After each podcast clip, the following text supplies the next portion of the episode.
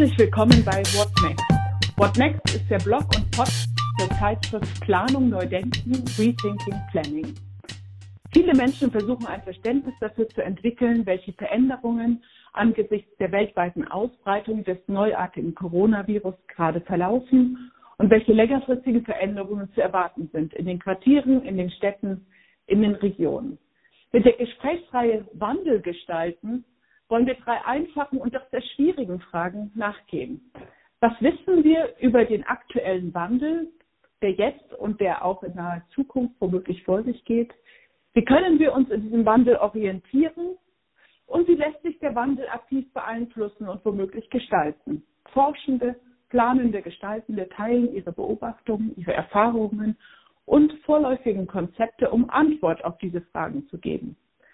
Mein Name ist Agnes Förster, ich bin Architektin und Stadtplanerin. Ich leite den Lehrstuhl für Planungstheorie und Stadtentwicklung an der RWTH Aachen. Heute am 20. April 2020 begrüße ich sehr herzlich Frau Dr. Irene Wiese von Ofen. Frau Wiese von Ofen, schön, dass Sie da sind.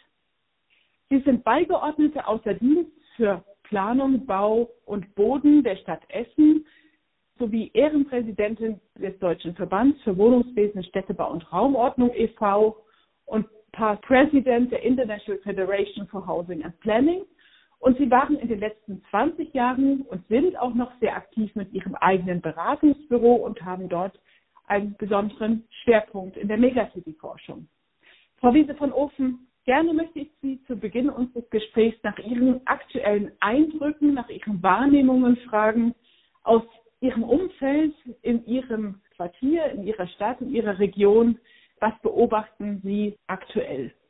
Ja, das aktuelle Wahrnehmen ist das, was eigentlich uns alle gemeinsam beschäftigt. Das, was wir als äh, Leben in der Stadt, und ich bin also nun eine Erzstädter von Kindertagen an, ich bin in Berlin geboren und dann äh, über viele Stationen, also nun äh, zum Ende der Schulzeit hier im Ruhrgebiet gelandet und seitdem hier hängen geblieben in dieser Form bisher nicht erlebt haben.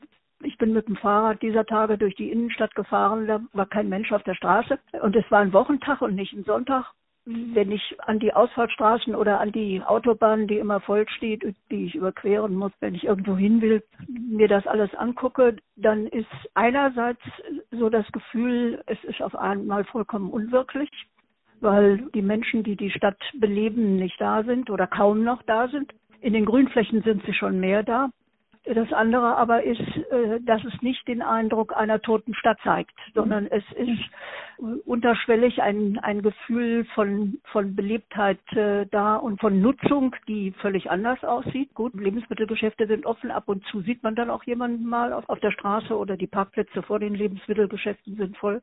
Das sind alles ganz unterschiedliche, im Grunde nicht zueinander passende räumliche, subjektive Eindrücke, die aber völlig diametral anders sind als das, was äh, lebendige Städte und Städte, die ineinander übergehen, wie das im Ruhrgebiet ja nun der Fall ist, also bisher immer schon gekennzeichnet haben. Sodass man eigentlich sich fragt, was haben wir vorher dort erlebt und was werden wir oder wonach sehen wir uns, dass wir es in Zukunft wieder so haben? Und das ist jetzt die Frage, ob wir das also wirklich wieder so machen sollen wie vorher, dass man die meiste Zeit irgendwo im Stau steht oder zu Fuß da nicht hinkommt oder der Nahverkehr überfüllt ist oder die Busse Verspätung haben, weil sie irgendwo dann also auch nicht fertig werden mit der Riesennachfrage. Und alle diesen verschiedenen Punkten, die wir neben der Qualität der Urbanität, die uns Kultur und Einkaufen und Ereignisse, Veranstaltungen, alles das, was unser Leben in all der Hektik auch gekennzeichnet hat und was wir dann immer sehr euphemistisch mit Urbanität umschreiben, also mhm. bisher hm. geboten hat. Wir versuchen uns zu erinnern an die Dinge, die wir vielleicht im Positiven vermissen. Und wir werden vielleicht angeregt, darüber nachzudenken, was auch an problematischen Zuständen zuvor durchaus zu beobachten war. Zwei Pole haben Sie ein bisschen aufgemacht also jedenfalls glaube ich schon, dass vor allem für nachkommende Generationen, also für Jüngere als ich bin, die Erfahrung ist, die sie ja bisher noch nicht gehabt haben. Ich bin also noch so gerade ein, ein Kriegskind äh, mhm. und weiß, wie die zerstörten Städte äh, ausgesehen haben und wie wir also schon einmal da zwar über Trümmer gestolpert sind, aber immerhin auch kein Verkehr äh, Ausgangssperren waren und sie verlassen jetzt den amerikanischen Sektor, was man tunlichst nicht machen sollte, weil dann der sowjetische Sektor anfing und alle solche Dinge. Das heißt, unbelebte Stadtkulissen kenne ich. Mhm.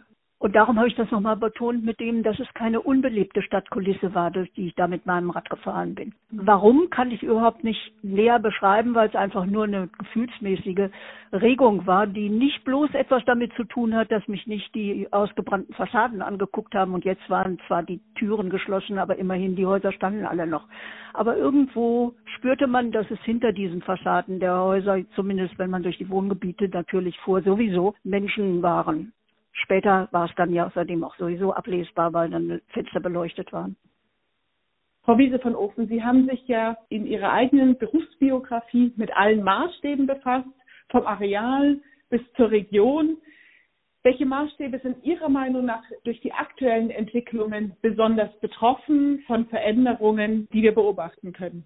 Also eigentlich sind es alle Maßstäbe, mit denen ich mich während meines ganzen Berufslebens beschäftigt habe. Jetzt natürlich im Moment äh, deswegen, sagen wir mal, nur theoretisch betrachte, weil ich also nicht durch die Gegend fahre. Im Nahbereich äh, bleibe, wenn ich überhaupt das Haus verlasse, was ich möglichst wenig tue.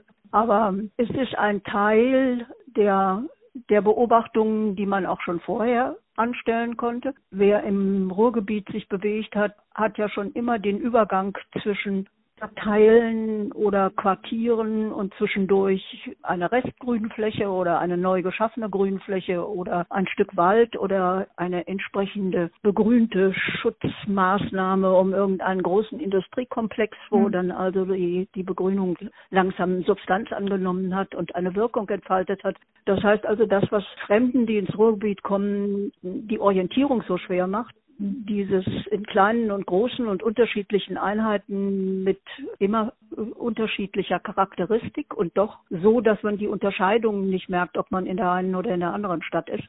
Das ist ja ein Element, was man in anderen Städten, die eine deutlich feststellbare Innenstadt haben, und dann verändert sich das in Charakteristiken und Stadtteile und Beziehungen dieser Stadtteile untereinander und mit dem Zentrum im Ruhrgebiet nicht findet.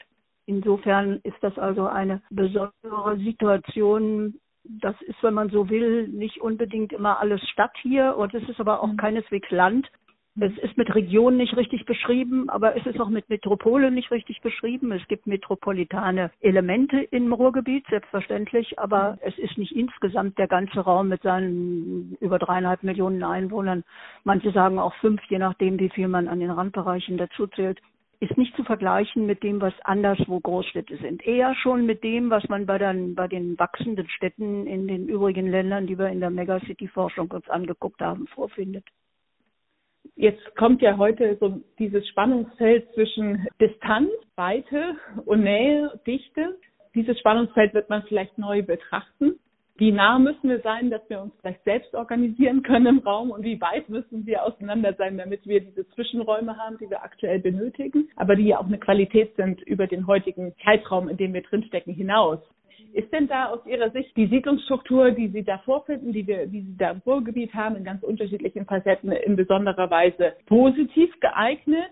Wie sehen Sie das im Vergleich zu anderen Stadttypen, Siedlungstypen, die ja jetzt alle unter so einem Art Stresstest stehen? Also ich glaube, dass ähm, wenn das Ruhrgebiet in der Lage wäre, sich tatsächlich zu seiner eigenen Charakteristik zu bekennen und nicht sich an den anderen Großstadttypen misst, was also leicht der Fall ist, da wir ja für alles und jedes immer solche Ranking-Geschichten also über uns ergehen lassen müssen. Und das Bild insgesamt des Ruhrgebietes in denjenigen Köpfen, die da immer noch an früher sich orientiert haben und den Bildern, die also damit transportiert worden sind, dass es eine Großindustrieregion gewesen ist und eine, die ungeheuer leistungsfähig, aber mit sehr viel Verwundungen leben musste.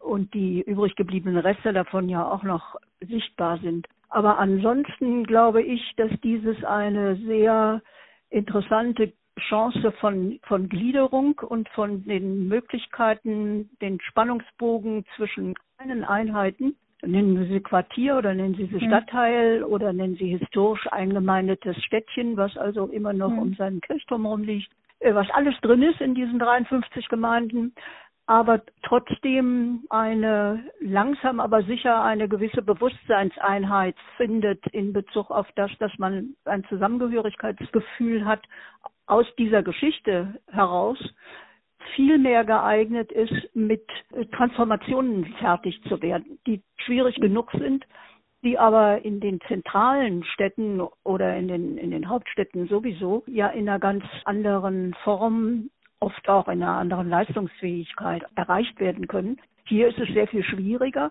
weil dieser Ausgleich zwischen den einzelnen Gemeinden und dem Erkennen der gemeinsamen Ziele schon immer eine solche Schwierigkeit war.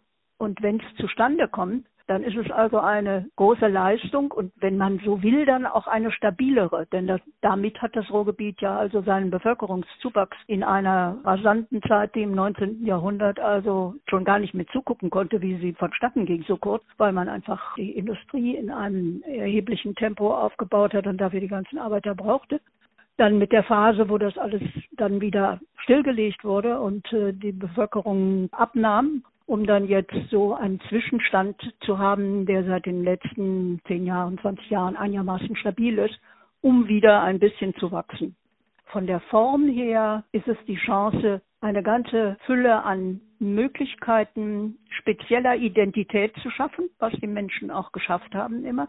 Oft hat man das also ein bisschen belächelt, so Provinz. Ne? Wer in mhm. Stiepel wohnte, sagt, ich fahre nach Bochum. Und dann sagten die Außenstehenden, wieso, das gehört doch zu Bochum. Oder die Werdner sagten, ach ja, also ich bin ganz selten in Essen. Ich kann, schaff ja alles, finde ich ja alles in Werden. Ne? Ich weiß nicht, ob also äh, einer in Dahlem sagt, ich fahre nach Berlin, wenn er nach Stadtmitte mhm. fährt. Ich will damit sagen, dass der Spannungsbogen von Großraum Sie können es Region nennen, Sie können es auch darüber hinausgehend nennen, Sie können es auch Agglomeration nennen. Das wird eigentlich auf so Gebiet mehr zutreffen, finde ich, als Region, weil es ja also auch relativ durchgängige Besiedlung und Baudichten gibt viele Probleme, die damit in Bezug auf die Infrastruktur, also die Verkehrsinfrastruktur, meine ich jetzt, verbunden sind, nicht mittlerweile mehr mit der Bildungs- und Universitätsstruktur und solchen Dingen. Da hat das Ruhrgebiet enorm nachgeholt und bietet also eine kontinuierliche Chance eines Raumes, wie es wenig vergleichbar in seiner Qualität mit anderen ist, selbst wenn man es kaum wahrnimmt. Aber es nimmt zu, dass man es wahrnimmt. Mhm. Aber bezogen auf das, wie sich die Menschen fühlen, sind sie verankert in ihrem Stadtteil oder ihrem früheren Ort. Man ist immer noch Kettwiger und nicht Esser, mhm. Essener. Ne? Mhm.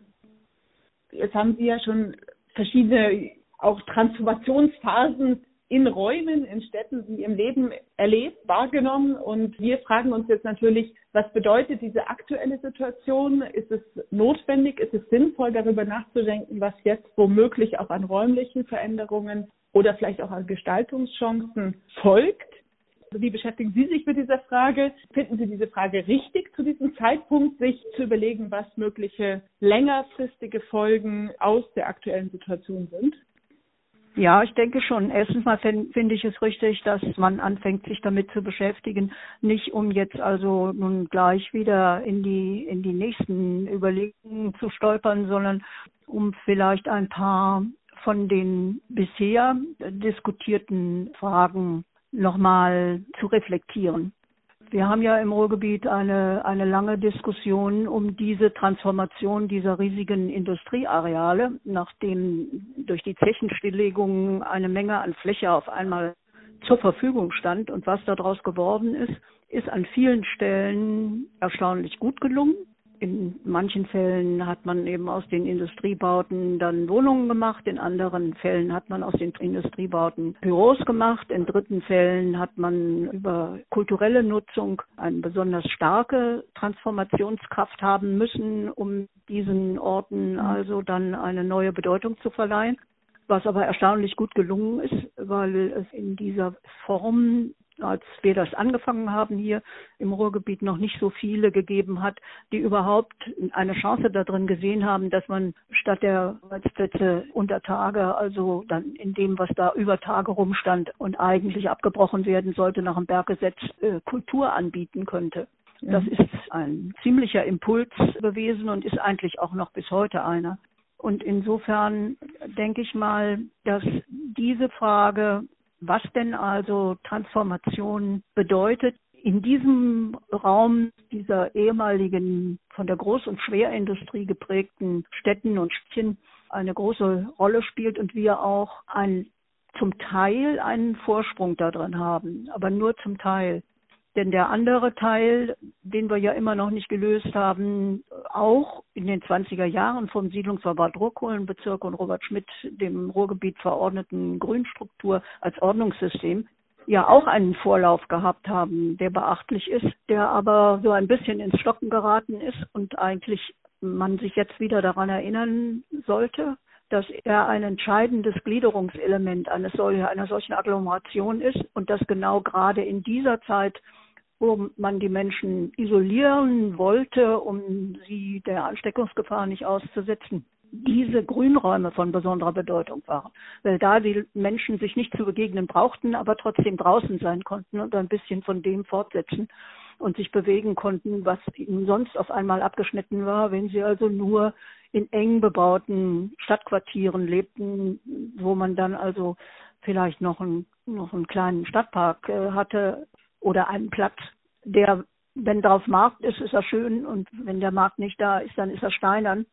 Und insofern finde ich, dass es also an der Zeit ist, die Erfahrungen aus dem, was man in solchen Situationen wie diese, die sich lang hinziehen mag oder auch gar sich wiederholen mag, wenn noch mehr solcher kleiner feindlicher Elemente die Welt beherrschen werden, was ja sein kann in Zukunft unseren Städten mehr Rekreationsräume und mehr Gliederung nicht nur zumuten müsste, sondern anbieten müsste und wir wir Fragen der Verdichtung, die uns ja nur die letzten zwei Jahre dauernd beschäftigt haben. Und jeder hat immer geschrien, die Städte sollen mehr Bauland ausweisen und man könnte auch alles, was noch so da ist, aufstocken und noch ein bisschen dichter und die Baunutzungsverordnung überschreiten und was ja ein großes, durchaus in, in fachlichen Konflikten gewesenes und immer noch vielleicht wiederkommendes Thema ist, das fände ich eine Schlussfolgerung, die wir daraus ziehen müssen, dass wenn wir uns solche Katastrophen wie diese angucken und wenn wir mehr auf die Gesundheit gucken, dass die wichtiger wird. Das heißt also Leben etwas ist, was nicht nur behaust werden muss, sondern was auch gesund bleiben muss, dass wir da uns um solche Stadtmodelle kümmern müssen, von denen es ein bisschen Ansätze eben schon seit den 20er Jahren hier in diesem Ruhrgebiet gibt.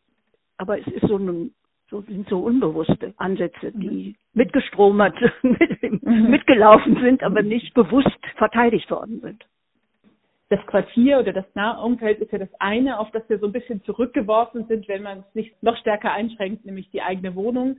Das ja. ist sicherlich nur ein Blick, aber Sie bringen eigentlich diese regionale Dimension hinein, diese übergeordneten Freiraumverbindungen, die ja auch eine Form von erweitertem Nahumfeld für die Bewohnerinnen und Bewohner darstellen und auch eigentlich so eine Art Infrastruktur sind, die dann ganz unterschiedliche Qualitäten mit sich bringen. Die Gesundheit, das ist ja auch, wenn der Virus nicht unterwegs ist, der Fall, weil man dann vielleicht Sport ja, treibt genau. und auch Fragen der Bewegung, der Mobilität, der Erreichbarkeit letztlich verbinden können. Oder diese Fragen Starkregen, Klimawandel, das ist natürlich auch ein Bereich, wo man ebenso auf das Thema Freiraumstrukturen immer zu sprechen kommt dass also man sich in der Dimension irgendwo auch rückerobert oder nochmal stärker ins Bewusstsein rückt, an der man dann aber über kommunale Grenzen hinweg gemeinsam arbeiten muss. Ja, das vor allen Dingen und das merken wir ja auch bei dem Thema Wasser. Ich meine, mhm. äh, für uns ist Gott sei Dank es also noch so, dass sich es nicht so schrecklich dramatisch darstellt, aber das haben wir ja nun diese verschiedenen äh, Projekte, die wir in der Megacity-Forschung hatten, wenn ich also beispielsweise an so eine Stadt wie Lima denke mit neun Millionen Einwohnern und nicht nur Trinkwasserproblemen, sondern eben auch Wasserproblemen ganz erheblichen Ausmaßes, um überhaupt über Grünflächen und Gliederungselemente nachzudenken.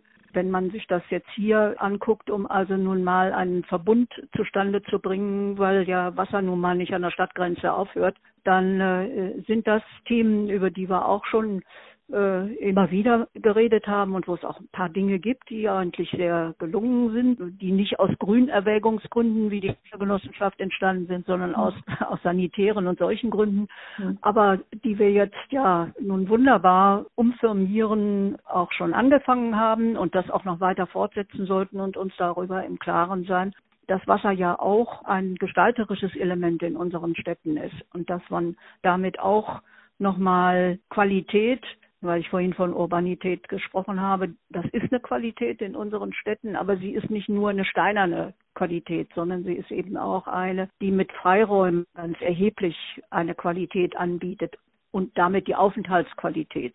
Wir denken immer an die Aufenthaltsqualität der Quartiere, aber wir müssen natürlich auch durchaus an die Aufenthaltsqualität in den Bereichen, die dann zwischen den Quartieren oder in den, in den Stadtzentren auch die kleinen Städte, die hier zum Ruhrgebiet gehören, haben zum Teil erstaunlich schöne Stadtzentren. Kleine, aber sehr schöne. Ich möchte gerne auf die Aufgaben und die laufenden Planungsprozesse in den Kommunen zu sprechen kommen. Einige dieser Prozesse sind aktuell ins Stocken geraten, auch aus der Unsicherheit, die wir spüren, auch weil gewohnte etablierte Dialogformate, Formate des Austauschs aktuell nicht möglich sind. Wie nehmen Sie denn wahr, was diese räumlichen Grundfunktionen umfassen? Welche Grundaufgaben damit auch räumliche Planer und Gestalter haben? Und welche Aufgaben dann in der jetzigen Zeit auch als Zusatz, als Extra, als Kür wahrgenommen werden und die womöglich auch aufgrund begrenzter finanzieller Möglichkeiten in den Kommunen, die wir zukünftig zu erwarten haben, die dann auch zurückgestellt werden? Also da kann ich äh, Ihnen nur völlig recht geben. Das ist ja aber auch eigentlich unserer Profession bekannt. Das steckt ja in unseren Plänen drin. Die Bauleitplanung ist ja nun die Vorbereitung von so etwas. Denn das, was sich die Städte in ihren Flächennutzungsplänen ausdenken und das, was in gemeinsame Flächennutzungsplänen, es hat ja schon den Versuch gegeben, acht Städte haben ja hier im Ruhrgebiet einen gemeinsamen Flächennutzungsplan angefangen, der ihnen dann aber wieder aus der Hand genommen worden ist.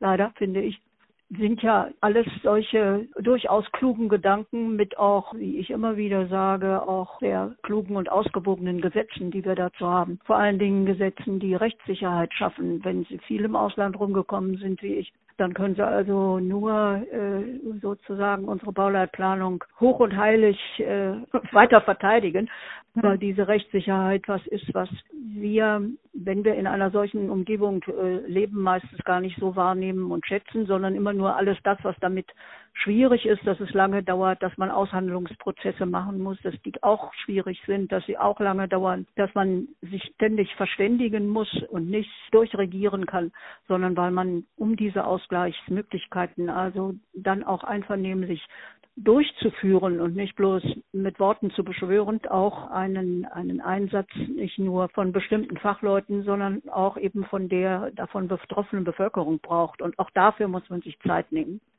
Und deswegen glaube ich, dass also dieses noch besser zu vermitteln ein, ein besonderer Punkt ist, zu dem vielleicht Menschen jetzt, nachdem sie durch Corona diese Folgen, zu denen jetzt also der Staat sie sozusagen verdonnert hat, um ihre Gesundheit zu schützen, dann vielleicht auch wieder ein bisschen, wie man ja auch in den Zeitungen lesen kann, ein bisschen Zutrauen zu dem Staat wieder entsteht das heißt also, dass man davon das rüber retten könnte, was jetzt offensichtlich bezogen auf dieses Element der Bedrohung durch die Krankheit eingesehen wird, aber dass praktisch ein Stadtgebilde und eine, eine Region und damit ein Land und letzten Endes auch die Bundesrepublik, denn wir haben ja keine Bundesraumordnung mehr, die hatten wir mal und die anderen Länder der EU haben sie weitgehend noch.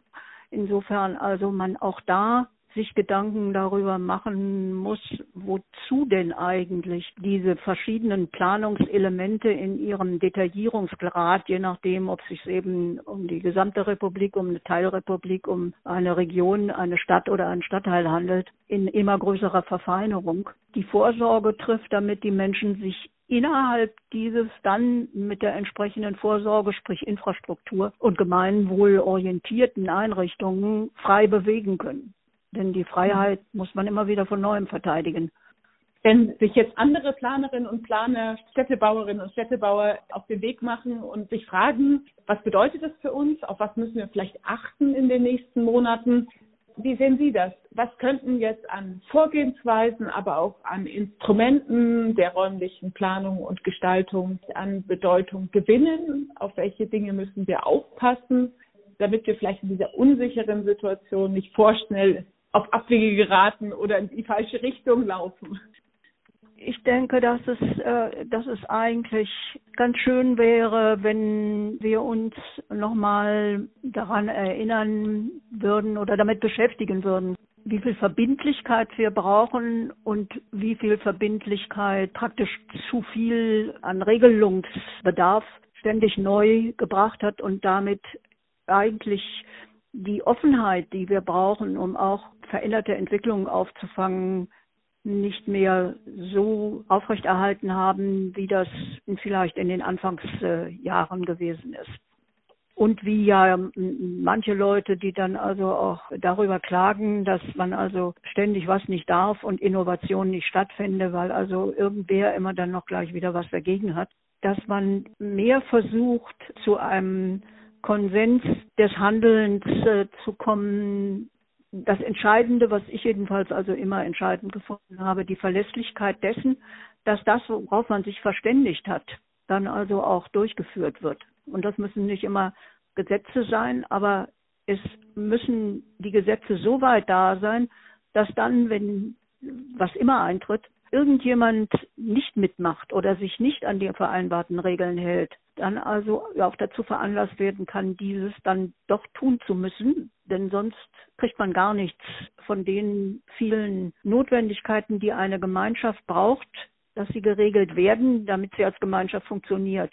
Dass auf einmal alle nur noch miteinander nachbarschaftlich freundlich und äh, Subsidiarität hochhaltend sind, da bin ich also nun im Laufe meines Lebens etwas skeptisch geworden. Es gibt es viel mehr, als man, als man denkt. Und es gibt aber vor allen Dingen es dann, wenn man diejenigen, die die eigentlich Handelnden sind, und das ist ja die, die Stadtbevölkerung selbst, und das sind die, die von außen kommen. Es sind also immer die Dritten. Es sind gar nicht die Städte haben oder Gemeinden haben die Aufgabe, die vorbereitenden ja, Voraussetzungen zu schaffen und vor allen Dingen die Infrastruktur zu schaffen. Und beides haben wir nicht ausreichend geschafft. Also es lohnt sich nachzudenken über das, was passiert, weil auch so Grundfragen eigentlich berührt werden der Planung. Was ist zu regeln?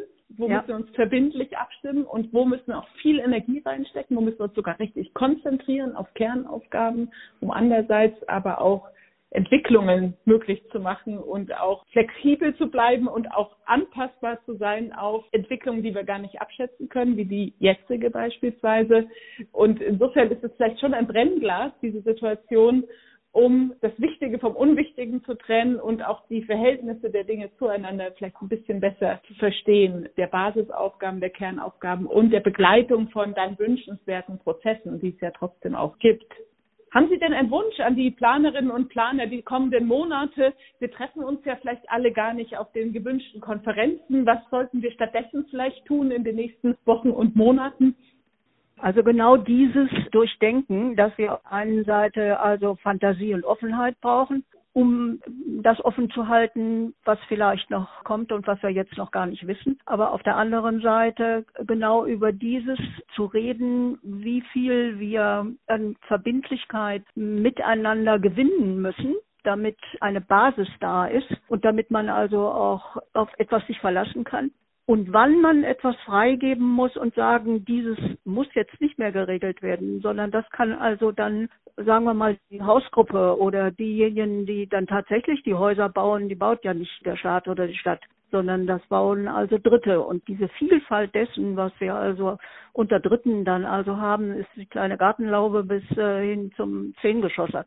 Sind die Mietwohnungen wie die Eigentumsmaßnahmen, wie die Einfamilienhäuser, wie wir haben immer noch Industrie genug und Deutschland ist ein Industriestaat. Wir müssen Industrie zulassen, weil sie also ein Teil, womit wir unseren Wohlstand und alles das, was wir also jetzt wieder reparieren müssen und was wir nachholen müssen, dann also finanzieren müssen. Und es muss nicht eine Großindustrie sein, sondern die Industrie wird also auch eine ganze Menge Dinge, glaube ich, verändern gegenüber dem, mhm. wie sie also mhm. bisher vorgegangen ist und trifft sich damit möglicherweise in dem ganzen Kontext, wo jetzt auch schon manchmal gesagt wird, Klimaschutz ist völlig untergegangen, ist er gar nicht, muss er auch gar nicht sein.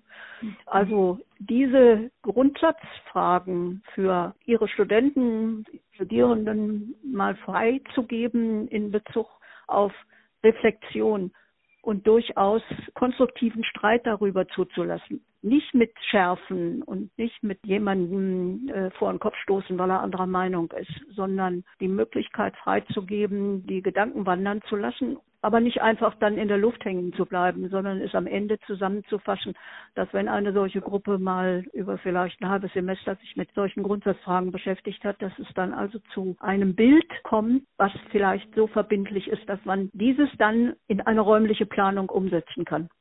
Frau Dr. Wiese von Open, ich bedanke mich sehr herzlich für Ihre Anregungen an dieser Stelle, für dieses Gespräch.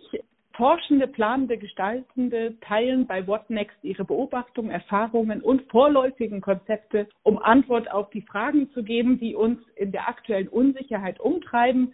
Hören Sie wieder hinein.